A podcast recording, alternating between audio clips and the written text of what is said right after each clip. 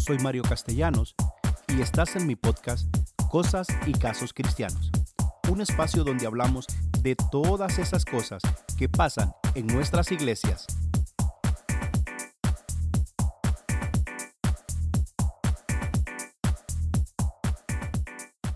Hola a todos, espero se encuentren muy bien el episodio anterior hablamos de los dones y talentos de forma general y viendo algunos pasos para descubrir si tengo o no dones y talentos. En este nuevo episodio vamos a hablar estrictamente de los talentos y qué nos dice la Biblia sobre este tema. Y para esto quiero ejemplificarlo con, adivinen cuál. Sí, con esa mero, con la parábola de los talentos. Es que es el ejemplo clásico que podemos utilizar para poder hablar de lo que nos enseña este hermoso pasaje. Y es que había un hombre muy rico que ha decidido viajar hacia el extranjero, pero antes de irse, él quiere dejar todos sus bienes en manos de alguno de sus siervos. Para ser específico, tres de ellos. Dice que al primero le entregó cinco talentos, al segundo le entregó dos talentos y al tercero le entregó un talento. Y lo que quiero resaltar en esta primera etapa es que todos y cada uno de ellos tienen una capacidad, porque cuando lees el pasaje, dice que entregó sus talentos de acuerdo a sus capacidades. O sea, esto nos dice, tú y yo tenemos una capacidad para administrar el talento que se nos fue entregado. Quizás a ti se te entregó un talento, quizás se te entregaron dos talentos o tal vez se te entregaron cinco talentos. Entonces, ese número de talentos que tú has recibido es la capacidad que Dios ya vio en ti. Porque el talento o la cantidad de talentos que se te entrega es porque ya tienes una capacidad para poder administrarla. No hay nadie que no haya recibido un talento sin una capacidad para administrarla, desarrollarla y multiplicarla y hablando de multiplicarla, esa es precisamente la idea central de este pasaje, la productividad y la multiplicación.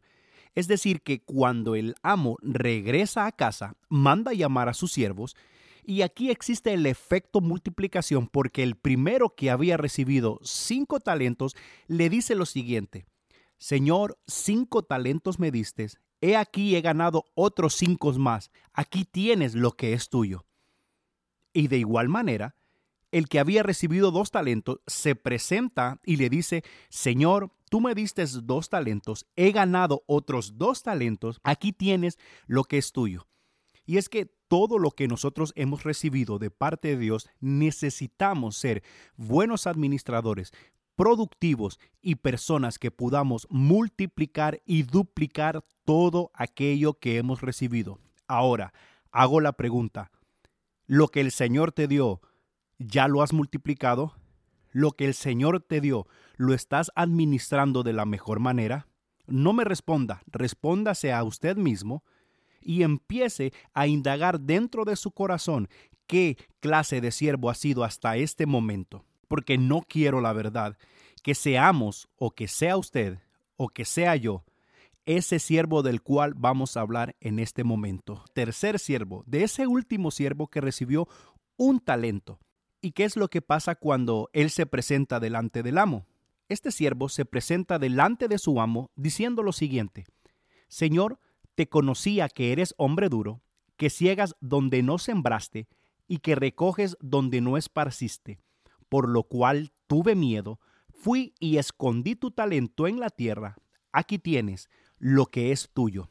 Y quiero apuntar tres cosas muy importantes al ver este último siervo. Y la primera es excusa. ¿Cuántas veces alguno de nosotros o hemos escuchado a alguien cercano a nosotros solucionar todos sus problemas con excusas? Todo, todo, absolutamente todo lo solucionas con excusas. Yo sé que usted conoce a alguien o ahora mismo se le vino algún nombre en especial porque abunda la gente con excusas a nuestro alrededor. Por favor, no seamos ese tipo de siervo. Lo siguiente que me llama poderosamente la atención es que dice, y tuve miedo. Y es que el miedo es el enemigo número uno para nuestro futuro. Es ese factor que boicotea todo lo que Dios nos ha entregado. Muchas veces, por miedo, ni siquiera arrancamos algo que Dios ha puesto en nuestra mente y en nuestro corazón. Y yo sé que tú que me escuchas, muchas veces, por miedo al que dirán, por miedo a que vaya a salir mal, por miedo a que vayas a fracasar, hemos detenido algo que Dios ha sembrado en nuestra mente y en nuestro corazón. El peor enemigo de nuestros talentos sigue siendo el miedo. Y es que el miedo te paraliza, el miedo te desenfoca, el miedo te desvía, te hace ver fantasmas donde no los hay, te hace ver obstáculos donde no los hay, te hace inventarte tú mismo las trabas donde no las hay. ¿Cuántas veces algún líder, algún pastor se te ha acercado para decirte que necesita que hagas algo y tú simplemente por miedo dices no?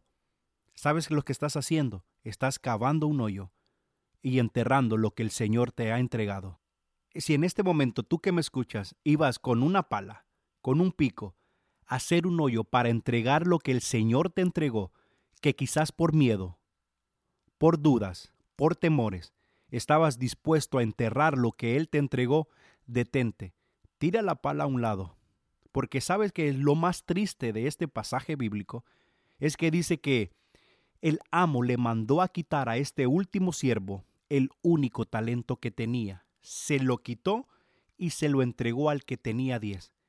Cuando somos negligentes, aún lo poco que tenemos se nos va a ser quitado y dado a un siervo más confiable.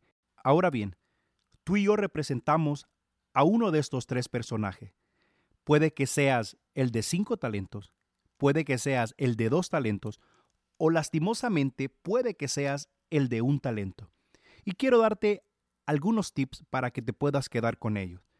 Esto lo que refleja que no es la cantidad de talentos que recibimos, sino la calidad de administración. Porque mucha gente dice, oh, yo quiero tener más talentos, pero recuerda que dije al principio que tu talento va acompañado de la capacidad que el mismo amo nos entregó para poder administrarlo. Lo que sí estoy seguro tú que me escuchas es que al menos tienes un talento. Así que el miedo no te haga cavar hoyo en tierra y que puedas enterrar lo que Dios ya te entregó. En resumen, lo que Jesús trata de ilustrar con este pasaje es que Jesús representa al amo, nosotros representamos a los siervos y que cada uno de nosotros recibió un talento y para eso necesitamos ser buenos administradores personas que podamos traficar, duplicar y multiplicar aquello que Dios nos ha entregado. Y aquí solo hay dos resultados. Uno de ellos es cuando el Señor les dice, buen trabajo, buen siervo y fiel, si en lo poco has sido fiel, sobre mucho te pondré. Y el siguiente resultado es lamentable, porque dice, quítenle aún lo que tiene para darlo a alguien más confiable, y sea echado afuera, donde será el lloro y el crujir de dientes. Amigo, amiga que me escuchas, solo hay dos resultados. Tú decides.